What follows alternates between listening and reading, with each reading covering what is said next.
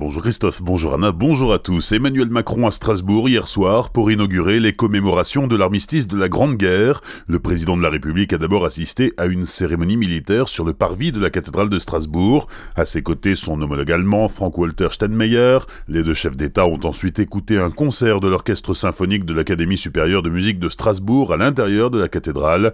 Au palais des Rohan, ils ont aussi rencontré des élèves de l'école européenne avant de se retrouver autour d'un dîner. Emmanuel Macron poursuit sa semaine de commémoration sur les lieux de la Première Guerre mondiale dans le Grand Est et dans les Hauts-de-France. Son périple se terminera dimanche 11 novembre sous l'Arc de Triomphe à Paris. Vers 17h hier, les opposants au grand contournement ouest de Strasbourg ont rencontré la conseillère territoriale d'Emmanuel Macron, une délégation du collectif GCO Non Merci, dont faisait partie le directeur de l'association Alsace Nature, a été reçue par Anne-Claire Mialot. Comme il l'espérait, les opposants ont pu renouveler leur demande de moratoire et de suspension de travaux, mais leurs revendications ont été classées sans suite.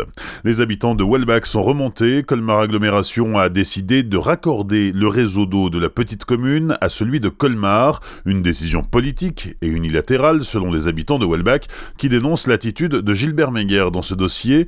Pour André Fisch, conseiller municipal de Welbach, deux sources sur huit identifiées fournissent 20 000 m3 d'eau sans nitrate ni pesticides, mais il faudra bientôt pomper l'eau de la nappe phréatique pour alimenter la commune d'autant que selon l'Observatoire de la nappe d'Alsace, cette eau est polluée à hauteur de 25% par les pesticides, et tout ça sans parler des coûts relatifs à ce raccordement.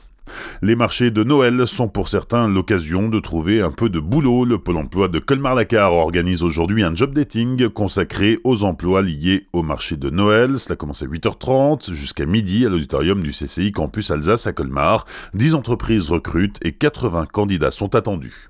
Un vététiste grièvement blessé dans une chute samedi après-midi à Sulzeren, victime d'un traumatisme crânien et d'un traumatisme facial. Le quinquagénaire originaire d'Orborvir a été héliporté vers l'hôpital de Colmar.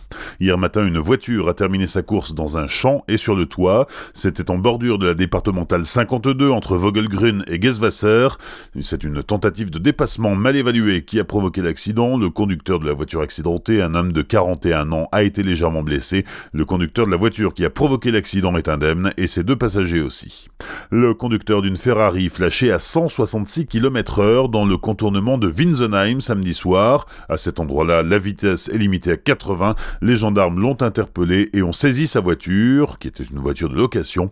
Le conducteur sera jugé en janvier prochain.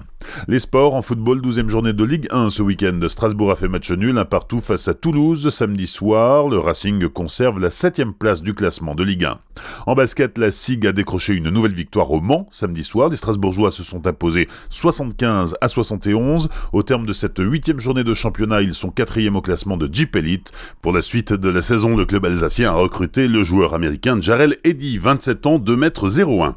Il y avait aussi du handball vendredi soir, septième journée de Pro League. Les Violets de Célestat ont perdu face à Créteil 30-25. Enfin, en hockey sur glace, c'était la 15e journée de Ligue Magnus ce week-end. L'étoile noire de Strasbourg a battu les boxers de Vendredi soir 2-0 et samedi soir, les scorpions de Mulhouse se sont imposés face aux aigles de Nice 4-2. Bonne matinée et belle journée, bonne semaine avec Azure FM, voici la météo.